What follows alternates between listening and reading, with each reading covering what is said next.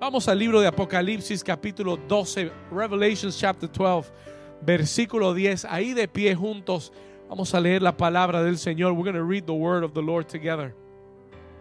Vamos a ir ahí, Apocalipsis capítulo 12, versículo 10. Léalo conmigo en voz fuerte. Dice la palabra del Señor. Entonces oí una gran voz en el cielo. Vamos, léalo fuerte. Dice que decía, ahora, diga, ahora, diga, ahora ha venido la salvación, el poder y el reino de nuestro Dios y la autoridad de su Cristo, porque ha sido lanzado fuera el acusador de nuestros hermanos, el que los acusaba delante de nuestro Dios día y noche. Versículo 11, léalo fuerte. Y ellos le han vencido por medio de la sangre del cordero y de la palabra del testimonio de ellos y menospreciaron sus vidas hasta la muerte. Versículo 11 una vez más. Y ellos, léalo fuerte, y ellos le han vencido por medio de la sangre del cordero y de la palabra del testimonio de ellos y menospreciaron sus vidas hasta la muerte. La iglesia dice, amén y amén. Puedes tomar tu lugar en esta mañana. You can take your place. Toma tu lugar ahí en casa, toma tu lugar donde estés, escuchándonos. Y si usted tiene su cuaderno y tiene sus apuntes listos y quieres darle un título a este mensaje en el día de hoy, you want to write down a title for this message. Yo quiero hablarte en esta mañana del título Anulando argumentos. Anulando argumentos. Vamos a hablar de, ¿de qué cosa? Anulando argumentos. Y si hay otro título que, puedo, que podría darle, o un segundo título, a second title to this teaching, yo le daría este título, Bendiciones embargadas, Seized Blessings. Y se lo voy a explicar en un momento, si quiere anote esa, esa palabra también, y en un momento entramos en lo que Dios quiere hablarnos. ¿Sabe? Estamos en una temporada de ayuno eh, donde Dios verdaderamente quiere hacer nuevas todas las cosas en nuestras vidas. Y yo estoy orando por la iglesia y estoy creyendo que este tiempo, este mes de septiembre, va a ser un mes de rompimiento en las diferentes áreas de nuestra vida, donde tal vez tú has, tú has estado estancado o has visto un estancamiento yo estoy creyendo en el nombre de Jesús que a través de este ayuno y en este tiempo eh, del mes de septiembre vamos a ver rompimiento. ¿Cuántos pueden decir amén a eso? ¿Cuántos, cuántos tienen expectativa de que Dios hará nuevas todas las cosas? Amén. Y expectativa de que la oposición, lo que ha detenido tu respuesta, lo que ha detenido la bendición y el propósito de Dios sobre tu vida, será removido en el nombre de Jesús. ¿Cuántos dicen amén?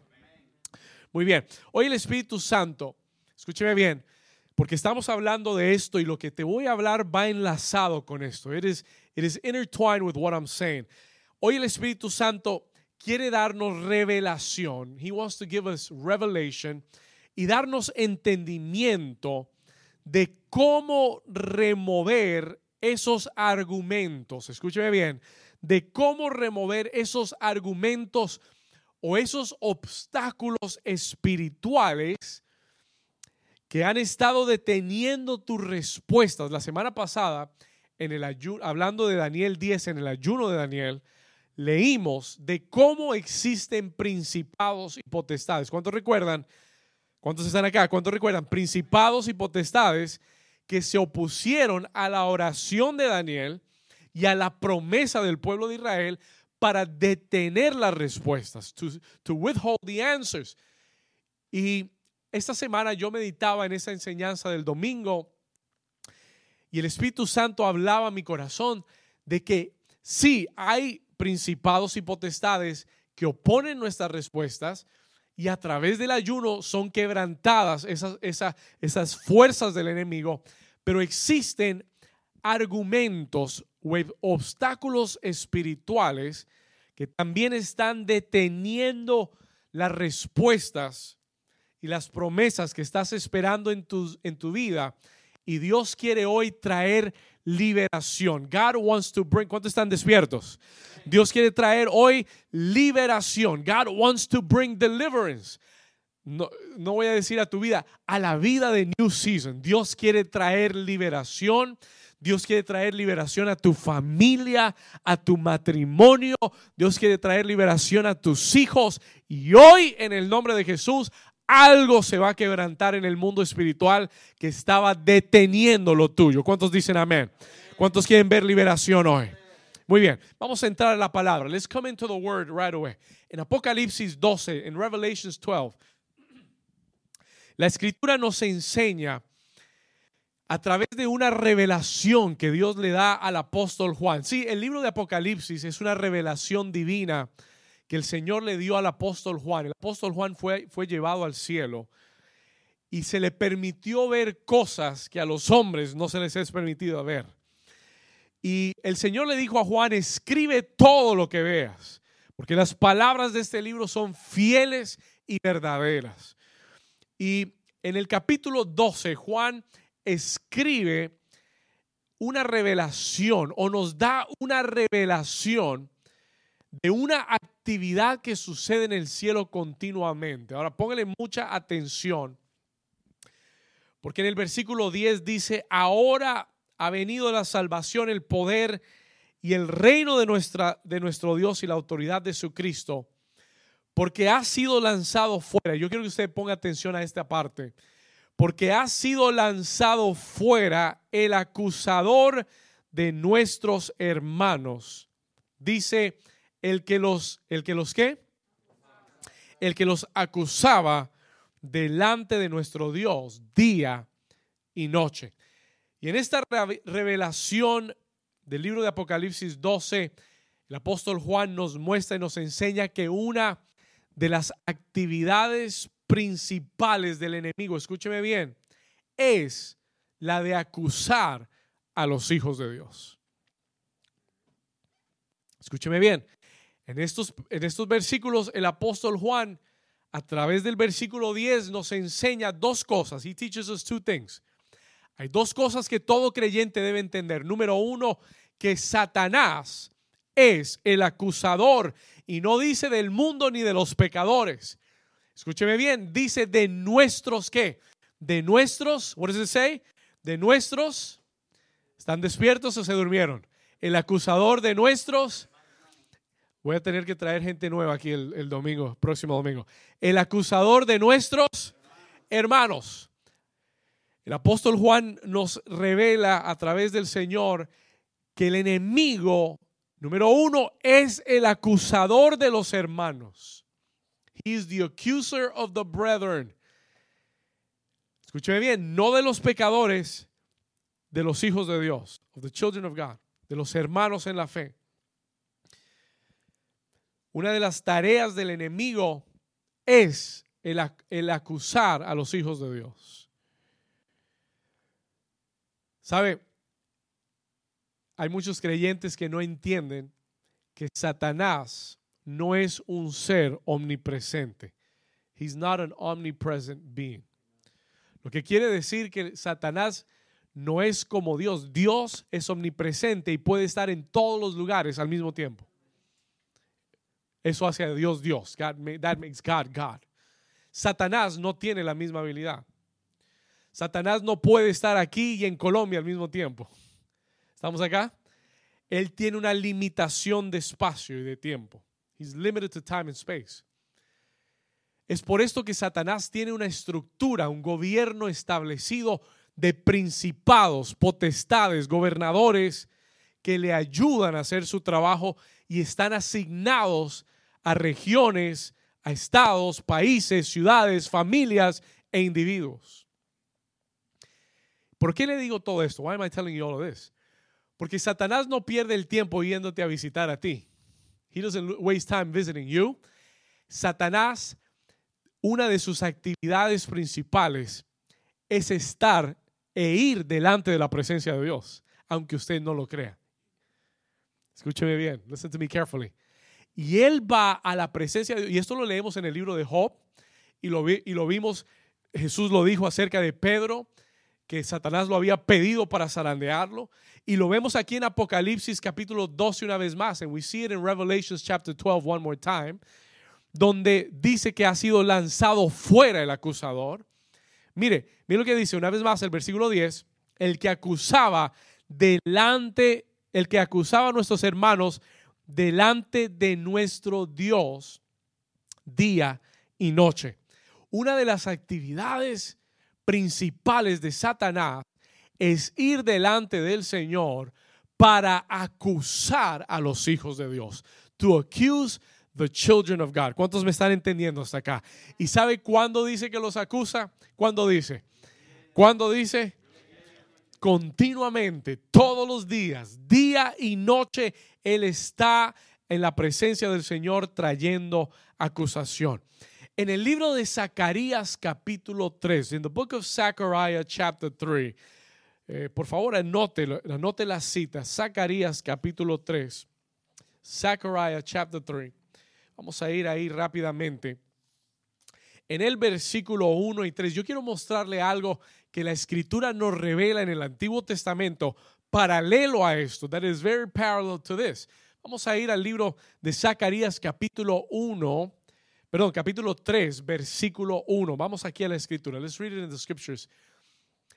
El profeta Zacarías, el Señor le da una visión. The Lord gives him a vision. Y escribe estas palabras. Dice, y me mostró al sumo sacerdote Josué el cual estaba delante del ángel de Jehová. ¿Y dónde estaba Satanás? Estaba en la presencia de Dios, delante de Dios, a la derecha del sumo sacerdote Josué. ¿Para qué? Come on, wake up. ¿Para qué? Para acusarle. Escúcheme, estamos viendo la misma imagen, estamos viéndolo ilustrado. We're seeing it illustrated el profeta Zacarías, Dios le da una visión acerca del sumo sacerdote. ¿Sabe quién era? ¿Sabe quién era Josué? El sumo sacerdote, la figura espiritual más alta de Israel. No estamos hablando de alguien que estaba recién convertido o alguien que estaba conociendo a Dios. Estamos hablando de la figura espiritual más importante en Israel en ese momento, el sumo sacerdote.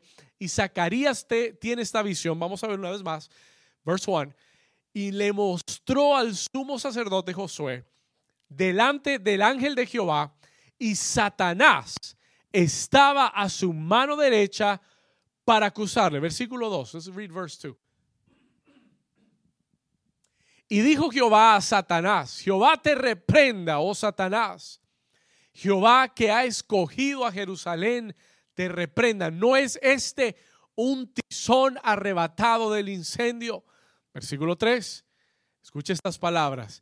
Y Josué estaba vestido de vestiduras viles, sucias, y estaba delante del ángel.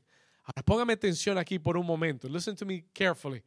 Estos dos textos Apocalipsis 12 y Zacarías 3 nos dan una mirada, y aquí viene, we're going to get into it right now. Estos dos textos nos dan una mirada, un vistazo a cómo opera el mundo espiritual, how the spiritual world works. Hay muchos cristianos en el 2020 que desconocen cómo opera el mundo espiritual y están siendo víctimas de lo que sucede en el mundo espiritual, en su vida natural, están siendo víctimas porque desconocen la operación del mundo espiritual.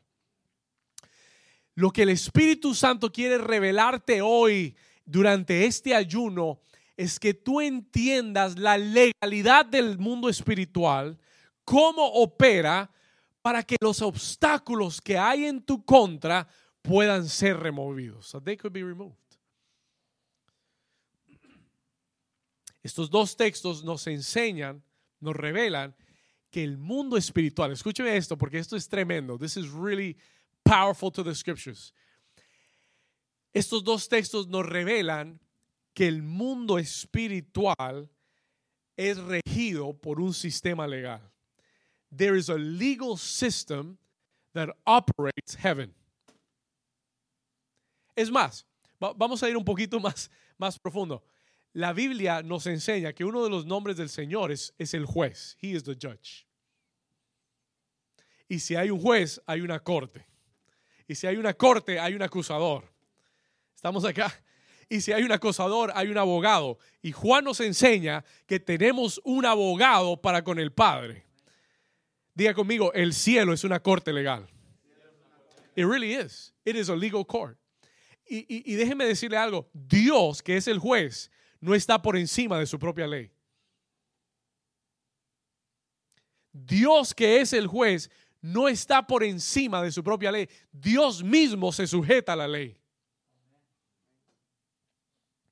Y por esto una de las cualidades más importantes de Dios es su justicia y que Él es justo. He's a righteous God. Y Él es justo quiere decir que Él mismo tiene que sujetarse a su propia ley. Pero retrocedamos un poco. Let's, let's back up a little bit. Y en esta mañana el Espíritu Santo quiere que comprendas que el cielo se gobierna como una corte legal. Que el cielo se gobierna con un sistema legal. It is ruled by a legal system. Lo que quiere decir que Dios mismo está sujeto a esa, a esa ley. Y hay cosas, y por qué le estoy diciendo es, I, don't know if I'm getting ahead of myself. Escúcheme bien. Voy a retroceder, voy a poner la pausa un momento. Vamos a retroceder un poco. El enemigo es el acusador de los hermanos. He is the accuser of the brother.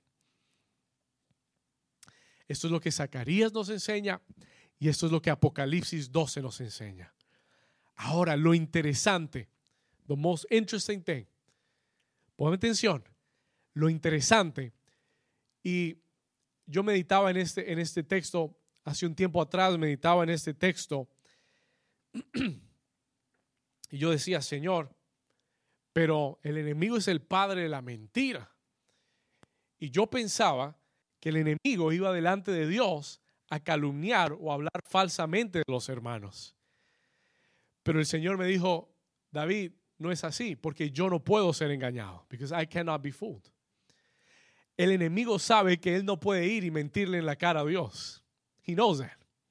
Y las acusaciones que el enemigo trae de los hijos de Dios delante del Señor no son falsas acusaciones. They're not false accusations. Las acusaciones que, y esto es muy importante que lo entiendas, no están basadas en mentiras, están basadas en violaciones que hemos hecho a la palabra de Dios. Están basadas en, los momentos en los que tú y yo nos hemos salido de la, de la ley de Dios. Él sabe que Dios no puede ser burlado. Satanás entiende que Dios es un Dios justo que no puede violar su palabra. Es más, es la misma razón por la que Satanás se atreve a ir delante del Señor. Porque él sabe que el Señor lo tiene reservado para un día y no lo va a destruir ahí mismo. It will not destroy him right there. ¿Cuántos me están entendiendo? Entonces, él entiende que Dios es un Dios de justicia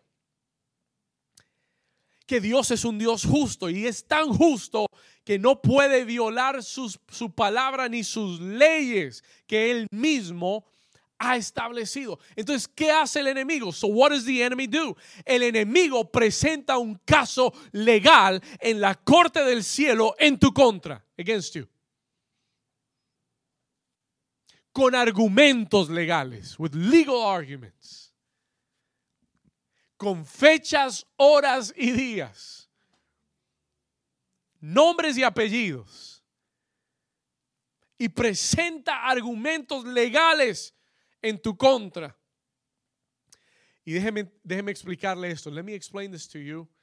Hay argumentos legales que le otorgamos al enemigo. cuando, pastor?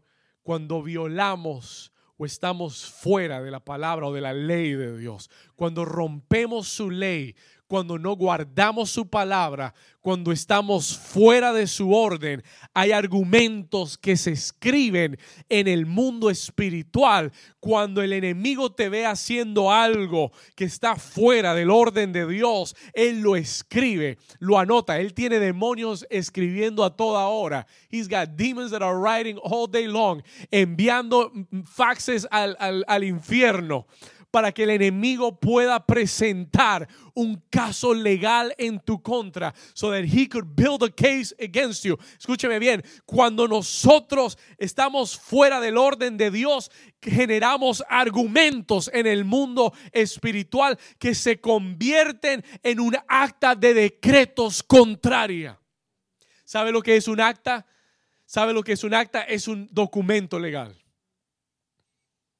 Un acta es un documento legal. ¿Cuántos están aquí conmigo?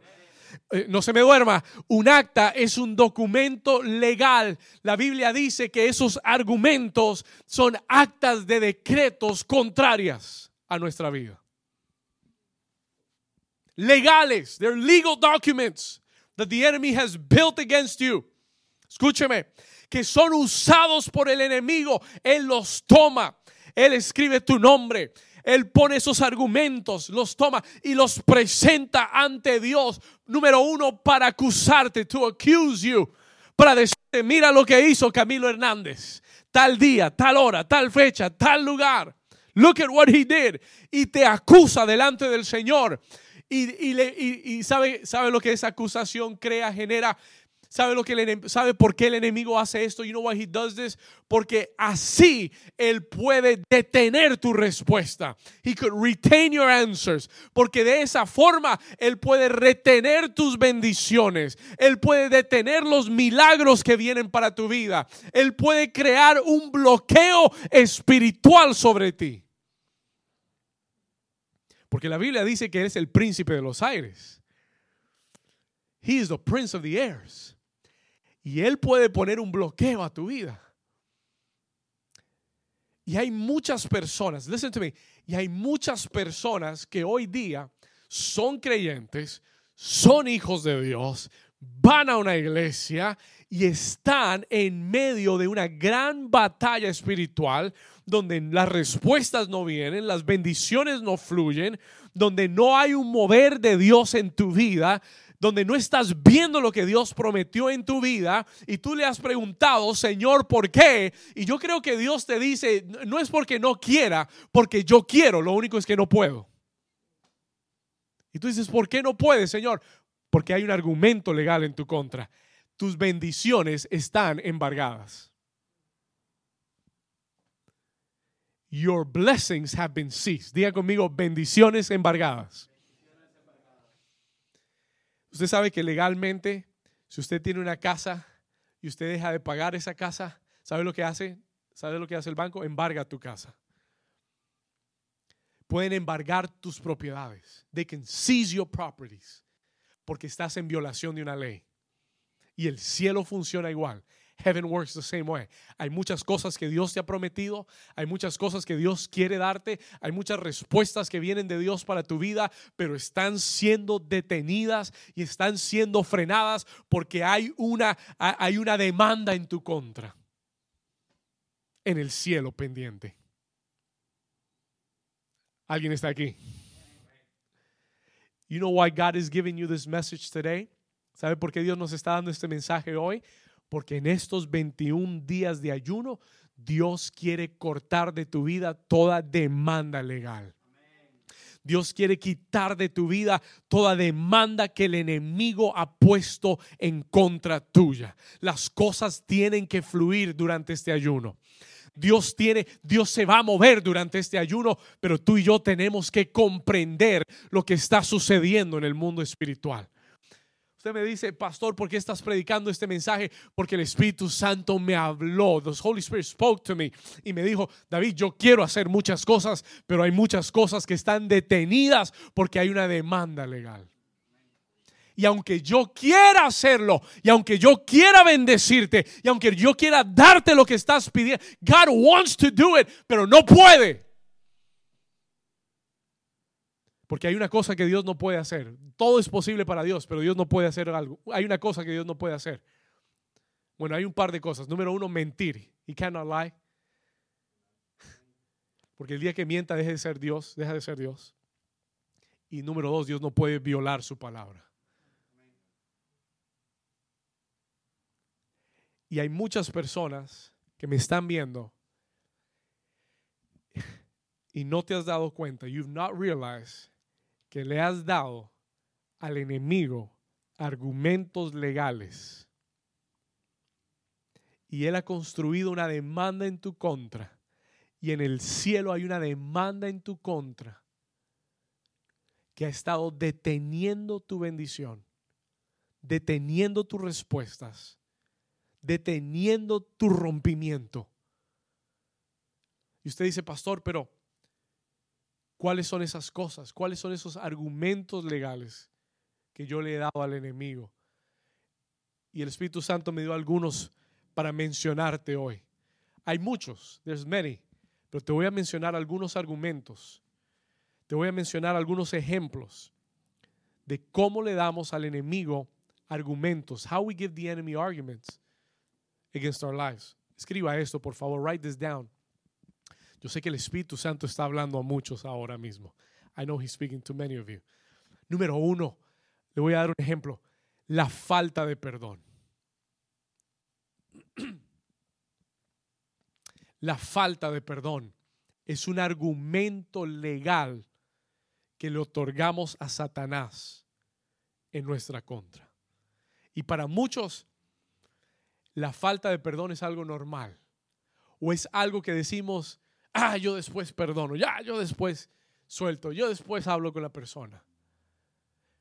Escúcheme bien, cuando alguien te ha ofendido, when somebody has offended you, cónyuges, escuchen esto, matrimonios, escuchen esto.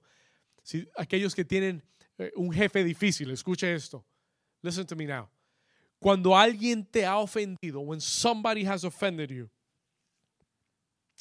y tú no lo perdonas, el enemigo genera un argumento legal en tu contra. He will generate a legal argument against you. Escúchame, porque esa falta de perdón comienza a convertirse en el terreno fértil para el enojo, para la ira, para la venganza, para la ofensa. ¿Cuántos me están entendiendo? It becomes the, the, fertile ground for anger and vengeance. Y el Señor Jesús nos enseñó en su palabra, en Mateo 18, nos enseñó que el perdonar no es una opción para el creyente.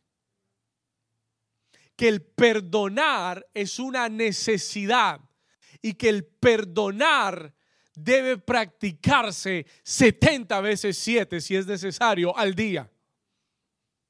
Y si tú vas a ser un creyente maduro en el reino y un hombre y una mujer bendecida por Dios, vas a tener que aprender a ser ofendido y a perdonar rápidamente. Porque si no aprendes a hacerlo, el enemigo tendrá un derecho legal sobre tu vida. He will have a legal right over your life. Pastor, yo no creo eso. Jesús lo dijo. Mateo 18, versículo 34. Matthew 18, verse 34. Entonces su Señor, enojado, le entregó a, a quienes? A los verdugos hasta que pagase todo lo que debía. Versículo 35. Así también, diga, así también Díganlo una vez más, diga, así también. Así también mi Padre Celestial hará con vosotros si no perdonáis de todo corazón cada uno a su hermano sus ofensas. Diga, ay, ay, ay. Diga, ay, ay, ay. Escúcheme bien. El Señor Jesús enseñó y dijo, cuando no perdonas, cuando no perdonas, el Señor tomó aquel siervo que no perdonó y lo encarceló y lo entregó a verdugos. He gave them to tormentors. Verdugos, escúcheme, verdugos son espíritus atormentadores. fue encarcelado y fue atormentado. Una vez más, versículo 35, one more time, verse 35. Y mire lo que él dice, así también mi Padre Celestial hará con vosotros. ¿Y, será que Dios quiere meterme en la cárcel y que yo sea atormentado? No, Dios no quiere, pero Dios tiene que honrar su palabra. But God has to honor his word. Y cuando tú no perdonas, dice, si no perdonáis de todo corazón, cada uno a su hermano sus ofensas. ¿Estamos acá? La falta de perdón genera un argumento legal que el enemigo usará para atormentar tu vida. Y escúcheme muy bien, míreme aquí y escúcheme muy bien. Muchos están enfermos en sus cuerpos físicamente porque le has dado al enemigo un argumento legal sobre tu vida y no has perdonado a alguien. Muchos de ustedes, y, y puede venir el que sea a orar por ti y no te vas a sanar.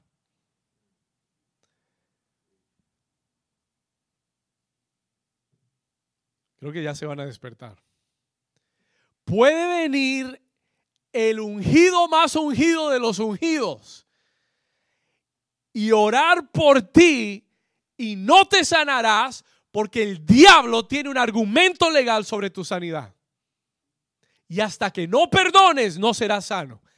Somebody here with me. Este mensaje hoy está, it's heavy duty, right? hasta que tú no perdones y no borres ese argumento legal, no tendrás esa sanidad. Hay gente que está siendo atormentada. Hay gente que está siendo atormentada en sus hogares, en su sueño. Escúcheme, estoy, ahora voy a hablar por el Espíritu Santo. Hay personas que me están viendo, no duermes bien. Eres atormentado en la noche. You are being tormented at night.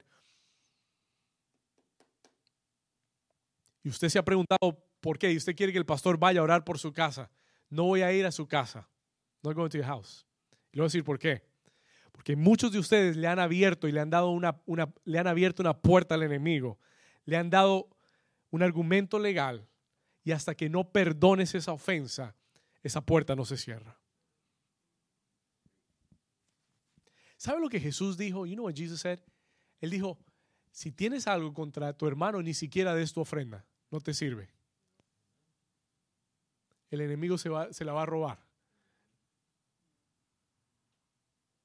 Alguien está aquí todavía.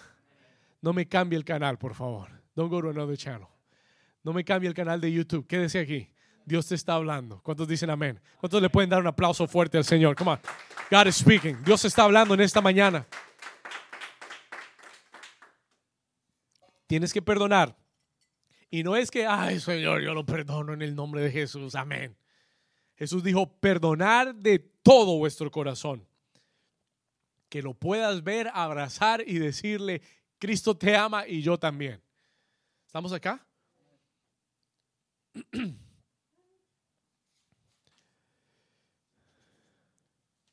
Muy bien. Diga conmigo, perdonando las ofensas. Así como Cristo te perdonó, Tú tienes que pedirle al Señor, you've got to ask the Lord, tienes que pedirle al Señor que te dé ese espíritu sensible y rápido para perdonar. Te van a ofender, you will be offended. Cualquiera te puede ofender. Y el punto no es si te ofenden, el punto es no le des un argumento al enemigo para que ponga una demanda en tu contra perdona de todo corazón, pídele al Señor la fuerza para perdonar y esa enfermedad se va en el nombre de Jesús. Y ese tormento se va en el nombre. Tan pronto lo hagas, viene la sanidad a tu vida. I'm telling you right away. El Espíritu Santo me, me reveló en estos días. Muchos de ustedes no han visto rompimiento porque tienen una demanda. Tu bendición está embargada y Dios quiere, pero no puede. Porque Él tiene que honrar su palabra. Because he's got to honor his word. Número dos, le voy a dar otro ejemplo. Dios mío. Número dos, le voy a hablar de, del área financiera. Let me talk to you about your financial life. Hay muchas personas que tienen un estancamiento financiero, you're stuck financially, ahorran y pierden todo lo que ahorran, o trabajan mucho y nunca tienen nada, gloria a Dios. ¿Por qué? Why? Porque no has honrado a Dios primero. You've not honored God first. Hay un, hay una, hay un orden bíblico para la bendición financiera y la prosperidad. Y es que tú pongas a Dios primero, que le des a Dios lo que es de Dios. That you would give God what belongs to God. Si tú sigues trabajando los días en, el que debes dárselo al Señor, si sigues entregando tus domingos y dices, no, porque es que hay necesidad, porque hay que trabajar, porque es que el Señor conoce mi corazón. No, no, no, el, el Señor conoce tu corazón, nada. El Señor y el diablo están viendo tu desobediencia. ¿Estamos acá? Y tú puedes amar a Dios y decirle, ay Señor, yo te amo, yo te amo, yo te amo, pero tú sabes que tengo que trabajar. Y el Señor te dice, sí, yo también te amo, pero no te puedo bendecir. Porque no me estás poniendo primero. You're not putting me first. No me estás dando lo que me pertenece a mí. Y voy a ir un paso más. I'm going to give you a step further. Hay gente que financieramente no ven rompimiento y no están siendo bendecidas porque le están robando a Dios. No te estoy hablando nada que no esté en la escritura. En Malaquías 3:8 el Señor dijo, el Señor dijo, malditos sois con maldición. Porque toda la nación me ha robado. Y la nación preguntó, ¿en qué te hemos robado? Y el Señor respondió, en vuestros diezmos y ofrendas. Hay una maldición que viene. Se lo voy a poner más nice. Hay una demanda legal que el enemigo pone sobre tu vida cuando tú no diezmas y ofrendas. Créame, y se lo digo, hay gente que dice, ay, ahí están nuestros pastores pidiendo plata. No te estoy pidiendo nada. No quiero nada tuyo. I want nothing from you. Escúcheme bien. Yo quiero, ¿sabe qué quiero? Que usted sea bendecido. ¿Sabe qué quiero? Que seas prosperado. Pero ¿sabe qué sé yo? Que no va a suceder hasta que tú no entres en el orden de Dios. Dios no puede prosperarte y no puede bendecirte afuera de su palabra. Can you write that down? Dios nunca podrá bendecirte ni prosperarte afuera de su palabra, outside of his word. Si Él declaró una forma en la que Él te va a bendecir, no lo hará por fuera de su palabra. Él dijo, traed todos los diezmos al alfolí y haya alimento en mi casa. Y probadme ahora en esto, dijo el Señor, si no os abriré las ventanas de los cielos. Escuche, y derramaré bendición sobre ti hasta que sobreabunde. Y hay gente que tiene una demanda legal y tus bendiciones están embargadas porque tú no diezmas y no ofrendas. Porque tú le das a Dios cuando quieres. Cuando crees que puedes. Hay gente que dice, no, cuando yo tenga más le voy a dar al Señor. Un día me enseñaron que el dinero revela el corazón de la gente. Y lo que tú haces con poco lo vas a hacer igual con mucho. It's the same thing. Si tú tienes 10 dólares y no les das nada a nadie, con esos 10 dólares no lo vas a hacer cuando tengas 10 millones. Porque el corazón no cambia. El, el corazón solamente se expone con más dinero, pero no cambia. This is good stuff, man.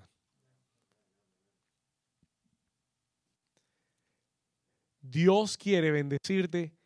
Muchos de ustedes, Dios quiere darle sus propios negocios. Dios quiere darle, eh, prosperarte en tu negocio, prosperarte en tu trabajo, darte lo mejor. Pero muchos de ustedes le han estado dando al enemigo argumentos para no bendecirte económicamente. Y el Señor dice, por eso el Señor dice en Malaquías 3, Él dice, pero trae todos los diezmos al alfolí y haya alimento en mi casa y yo reprenderé por ti al devorador. Esta semana estábamos en los grupos de vida de hombres. We were in the life, in the men's life group.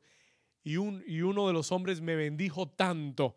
Me dijo, pastor, por tres años, escuche esto, me dijo, pastor, por tres años yo había estado comprometiendo mis domingos, trabajando sin, sin parar para ahorrar dinero para comprar una casa.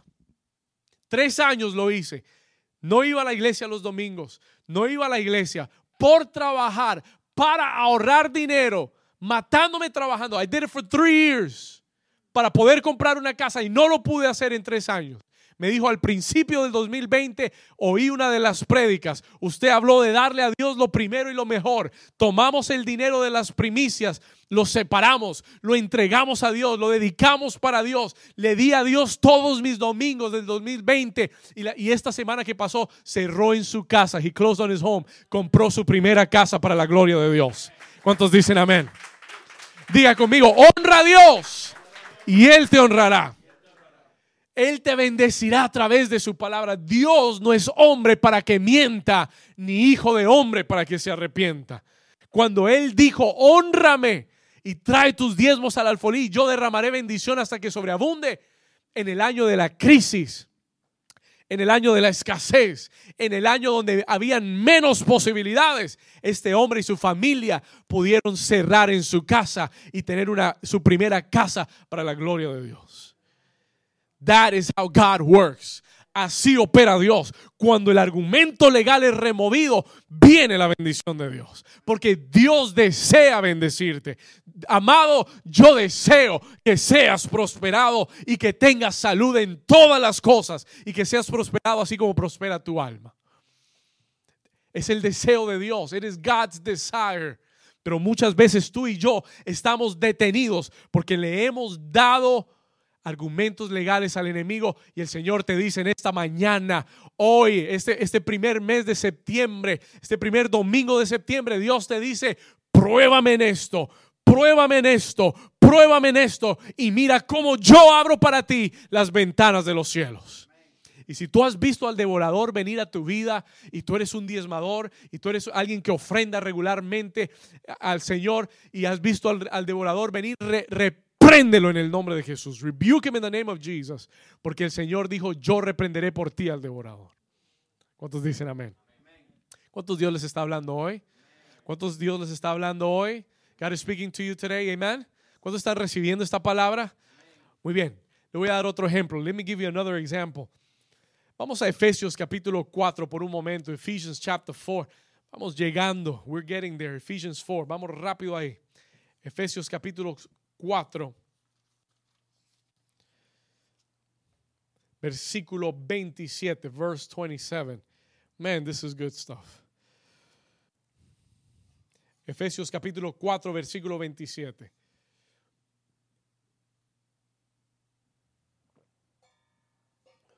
Vamos a la escritura. Let's go to the scriptures. Oh, mire cómo comenzamos. ¿Cómo dice? Ni deis qué cosa? Diga lugar. Esta palabra lugar, this word lugar here, place, es la palabra literalmente territorio. Es the word territory. Pablo nos dice, no le des territorio al diablo. Don't give the enemy your territory. No le des tu territorio al diablo. ¿Cómo le damos territorio al diablo? Escuche esto. ¿Cómo le damos argumentos legales? Let's come back to the scriptures. Versículo 28, verse 28. Mira lo que dice. El que hurtaba, no hurte más, no robes, sino que trabajes, haciendo con tus manos lo que es bueno, para que tenga que compartir con el que padece necesidad. Verse 29. Ninguna palabra corrompida salga de vuestra boca, sino la que sea buena para la necesaria edificación a fin de dar gracia a los oyentes. Verse 30. Y no contristéis al Espíritu Santo de Dios, con el cual fuisteis sellados para el día de la redención. 31. Quítense de vosotros toda qué? Amargura, todo qué? Enojo, toda qué? Ira, toda qué? ¿Cómo, pastor? Gritería. No puedo gritarle a, mi, a mi esposo. No, don't do it. Y maledicencia y toda malicia. Verse 32, versículo 32. Antes, sed benignos unos con otros, misericordiosos. Miren lo que dice acá. Perdonándoos unos a otros, como Dios también os perdonó a vosotros en Cristo. Y la iglesia dice, amén. Mire lo que, mire lo que dice la escritura. No deis lugar, no le des territorio al enemigo en tu vida. Pastor, ¿cómo le damos territorio? ¿Cómo creamos argumentos legales a través de nuestras palabras? Diga, mis palabras crean argumentos eh, el apóstol Pablo dice, las mentiras, esas mentiras que salen por tu boca son territorio para el enemigo. They're territory for the enemy. Escuche, las palabras corrompidas. ¿Cuáles son esas palabras corrompidas? Las que dañan a los demás. Esas palabras que traen murmuración, esas palabras que traen queja, son argumentos que el enemigo usará en tu contra. They are arguments that the enemy will use against you. Cuando tú dices no puedo, cuando tú dices eh, es muy difícil, the enemy will use those words against you. Usará esas palabras en tu contra para decirle, Señor, no, no, no puedes dárselo porque él dijo que era muy difícil. No puedes dárselo porque él dijo que era imposible. Those words weigh in the spiritual world. Esas palabras tienen en el mundo espiritual y el enemigo está atento a las palabras que salen de tu boca, las mentiras, las palabras corrompidas, las malas palabras, la gritería, la gritería, el enojo. Él menciona la amargura. Todas estas cosas, all of those things, le dan territorio al enemigo para generar argumentos legales en tu contra. ¿Cuántos están aquí conmigo? Y el apóstol Pablo va más allá. Él nos habla de la inmoralidad. He talks about immorality. Habla del enojo, la amargura, el adulterio, la inmoralidad. Él habla de estas cosas que generan, escúcheme bien, generan argumentos legales por los cuales hay una demanda en tu contra y el enemigo viene a atormentar y arrasar con tu vida, con tu familia por estas cosas. Because of those things. Tienes que entrar en el orden de Dios. You've got to come in to, God's order. Si están viviendo juntos y no se han casado, tienen que entrar en el orden de Dios. You've got to come into God's order. ¿Cuántos están aquí conmigo? No lo hagas fuera del orden de Dios, porque cuando estás fuera del orden de Dios, no puedes pedirle a Dios que te bendiga. Oh, Jesus cuando estás fuera del orden de Dios. Y, no quiere decir que no te amo como pastor. Y no quiere decir que Dios te deja de amar, porque Dios te sigue amando. Escúchame. God continues to love you. Y la iglesia sigue amándote. Y seguimos amándonos. Pero cuando se trata de la bendición de Dios en tu vida, hay, una, hay un embargo. Y yo no puedo hacer nada. Dios no puede hacer nada.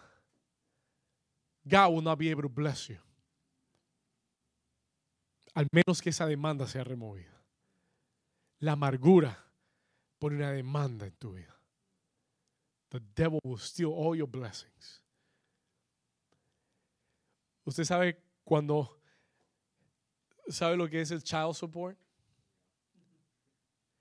¿Sabe que el child support es una demanda?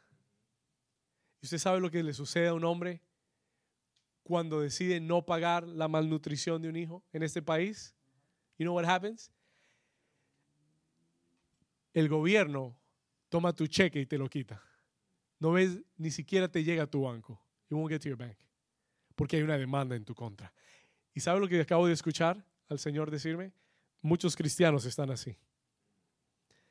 No les entra nada ninguna bendición te llega porque el diablo te tiene una demanda puesta. Porque están en amargura, están en enojo. ¿Estamos acá? Porque tus palabras le han dado territorio al enemigo. Porque estás viviendo fuera del orden de Dios para tu vida. Y el enemigo te tiene embargado. Escúchame bien, but listen to me carefully. Pero la buena noticia hoy, I've got good news for you. ¿Cuántos saben que el evangelio son buenas noticias? And, I've got good news for you. Tengo buenas noticias. ¿Sabe por qué? Porque estamos en tiempo de ayuno. We're in a time of fasting. Y el Señor habla estas cosas en este tiempo.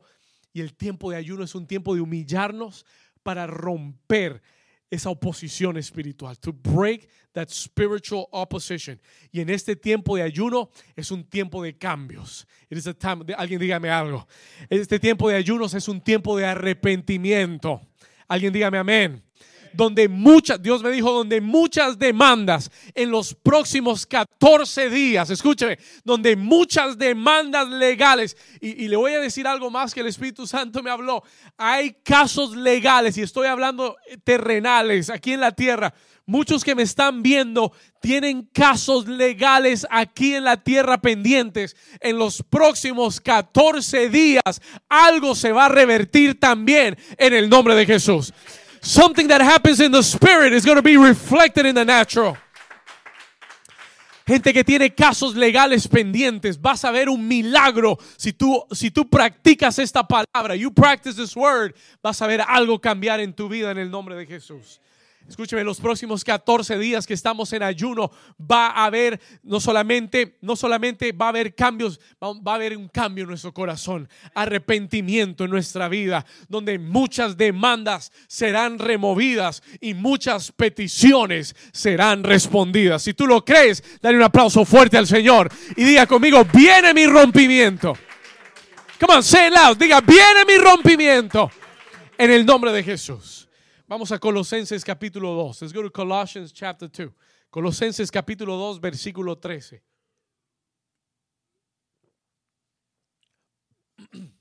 Si Dios te está hablando, escríbeme en el chat y déjame saber ahora que the, God is speaking to your life. Let me know that God is speaking to your life. Déjame saber que Dios te está hablando ahora mismo. Escríbeme algo, aunque sea ay, escribe. Amén.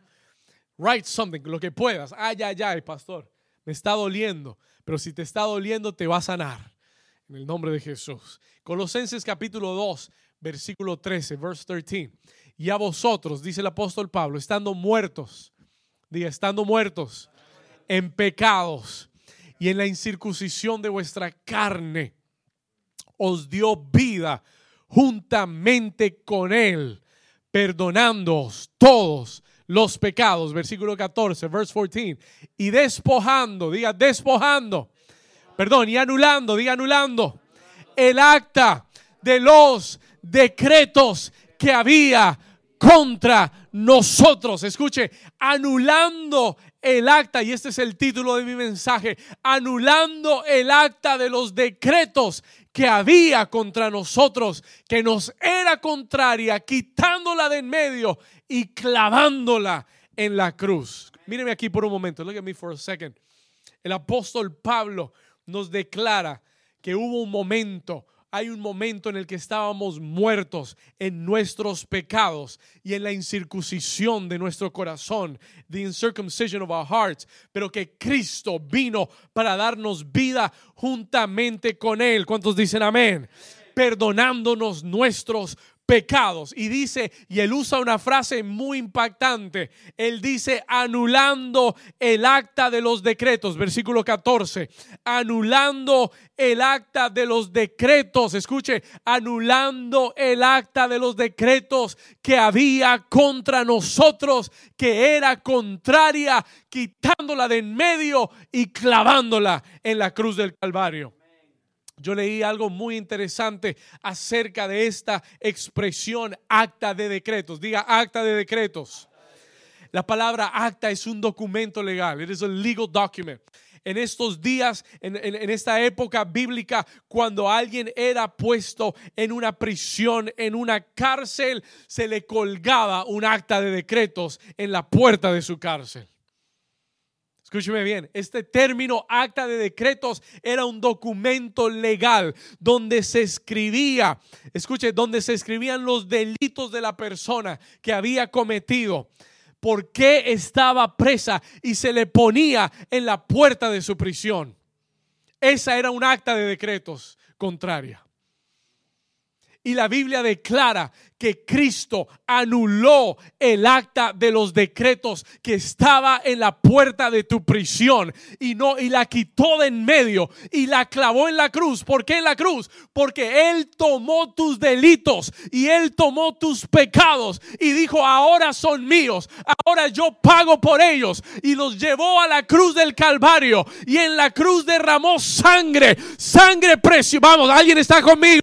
Ah, derramó sangre preciosa que cubrió todos tus pecados y todos tus delitos y Él tomó el castigo sobre Él. Vamos a darle un aplauso fuerte. Alguien que haya recibido esto, que le dé un aplauso fuerte al Señor y que le diga gracias por tu perdón, Señor.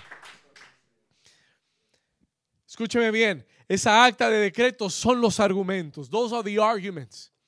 Cristo fue una vez a la cruz. He went once to the cross, una vez y por todas. Cristo no va a regresar a la cruz. Él lo hizo una vez por todos los pecados pasados, presentes y futuros. Pero tú y yo tenemos una responsabilidad de regresar a la cruz, to come back to the cross, de regresar a la cruz donde Cristo murió por nosotros y arrepentirnos y traer nuestra vida delante de Él continuamente. Mire lo que dice el libro de Juan. Look at the book of John. Vamos a ir al libro de Juan, capítulo 1, versículo 7. First John, primera de Juan, capítulo 1, versículo 7. Mira lo que dice la escritura. Pero si andamos en luz, como Él está en luz, tenemos comunión unos con otros. Diga conmigo, léalo fuerte. Y la sangre de Jesucristo, su Hijo, nos limpia de todo. ¿De cuánto pecado? ¿De cuánto pecado? De todo pecado. Versículo 9, verse 9. Vamos a saltar el 8 y 9. Si confesamos nuestros pecados, Él es fiel y justo para perdonar nuestros pecados y limpiarnos de toda maldad. ¿Cuántos dicen amén? Tú y yo tenemos una responsabilidad hoy. Cristo fue a la cruz para anular el acta de los decretos contrarios. Tú y yo cada día que pasa, a medida que pasen los días, vamos a pecar. We're going to sin. Vamos a hacer cosas que no le agradan a Dios. Vamos a hacer cosas que están fuera del orden de Dios. Pero todos los días, diariamente, así como Jesús nos enseñó a orar en el Padre nuestro, Señor, perdónanos hoy, perdónanos hoy, perdónanos hoy, perdónanos hoy. Y cada día tú debes ir delante de la cruz y presentar a Jesús todo argumento. Y ese perdón tiene que ir acompañado de arrepentimiento. Diga arrepentimiento. Escúcheme bien. It has to come with repentance. El arrepentimiento no es solamente sentirse mal. El arrepentimiento es tener un cambio de mente. Write that down. El arrepentimiento no es, un, no es un sentimiento.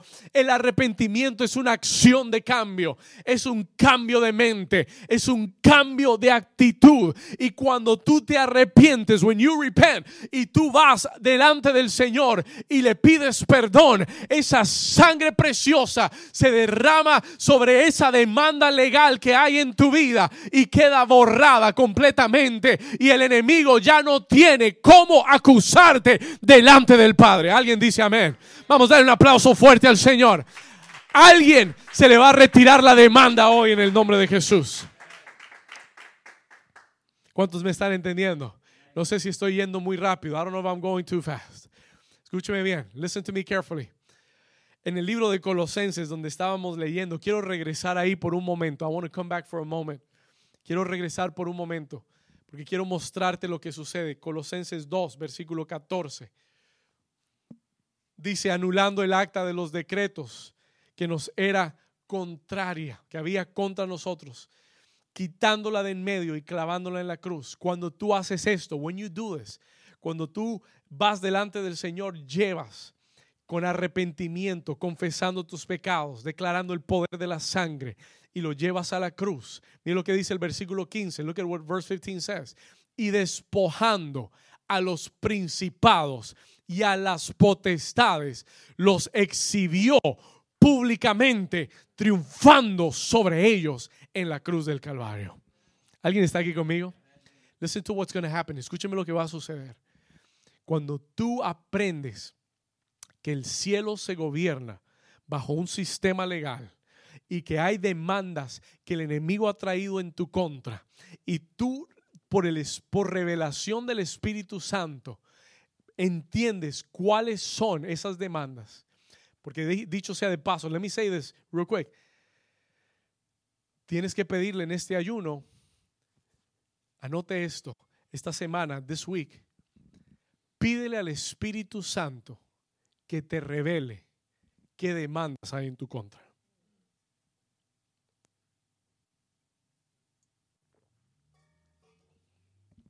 Pídele al Espíritu Santo que te revele, porque hay muchos de ustedes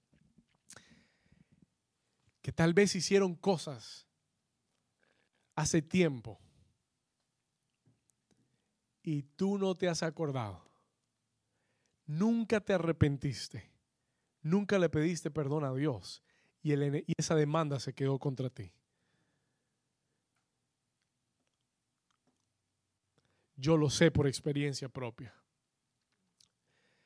Vemos en la escritura cómo el Señor le mostró esto al rey David.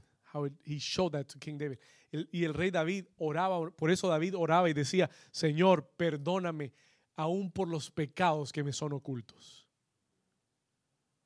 Aún por aquellos pecados que yo no he reconocido. Señor, revélalos.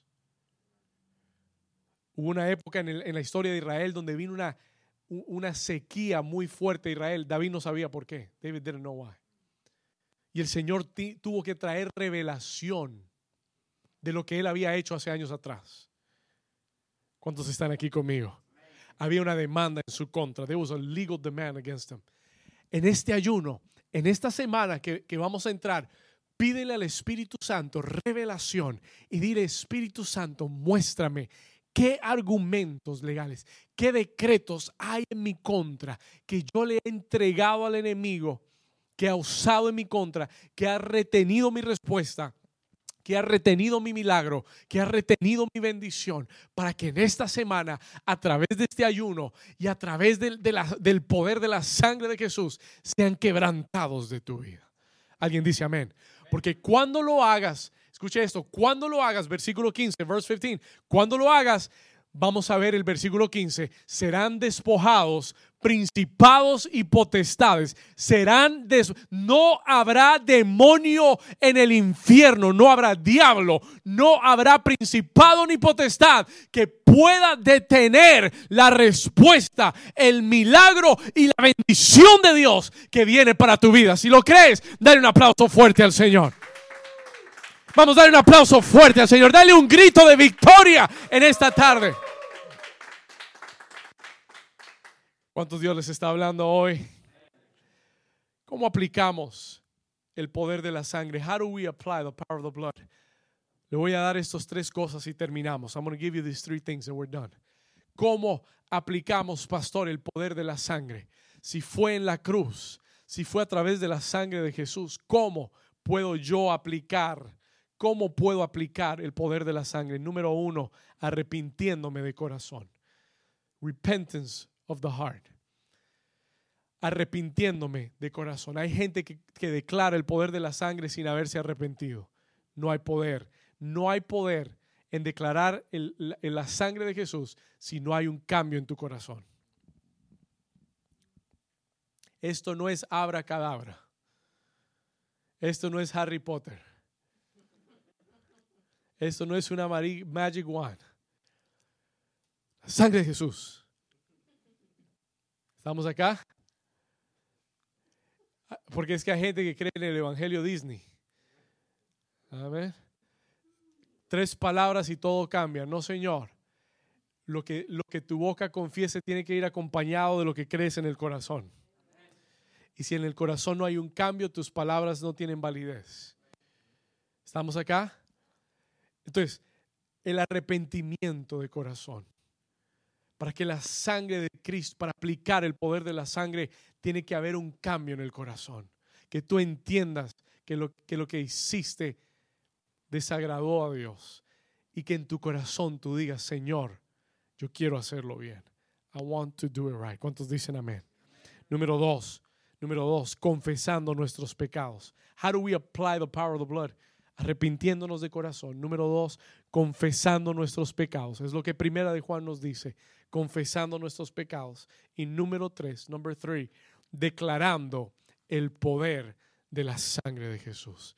Declaring the power of the blood of Jesus. Escúcheme, cuando ha habido arrepentimiento y cuando tú has confesado tus pecados, entonces tú puedes declarar el poder de la sangre de Cristo y Satanás tiene que salir huyendo. Y principados y potestades son despojados de su poder y son exhibidos públicamente y son vencidos en la cruz. ¿Cuántos dicen amén a eso? Póngase de pie ahí en casa por un momento. Stand to your feet. Quiero leerle Apocalipsis capítulo 12 una vez más. Ponte de pie ahí en casa. Stand to your feet at home. Vamos a leer Apocalipsis capítulo 12, versículo 10 y vamos a terminar 10 y 11 una vez más. Vamos a leer el 11. Let's read the verse 11. Y ellos le han vencido. Léalo conmigo. Y ellos le han vencido. ¿A quién? Al acusador They've overcome the accuser. Han vencido al enemigo que los acusaba de día y de noche. Al acusador de los hermanos. Y ellos, léalo conmigo, le han vencido por medio de qué? De la sangre del cordero y de la palabra del testimonio de ellos. Y menospreciaron sus vidas hasta la muerte. Déjame decirte en esta mañana en la sangre de Jesús, tu culpa y tu pecado desaparecen totalmente. ¿Cuántos dicen amén? En la sangre de Jesús tu enfermedad y dolencias son sanadas. Yo declaro que en esta mañana, en esta tarde, argumentos legales van a ser removidos. Muchos van a recibir sanidad en el nombre de Jesús. En la sangre de Jesús toda maldición es cortada. Maldiciones generacionales, maldiciones de pobreza, de enfermedad, de divorcio se cortan en el nombre de Jesús.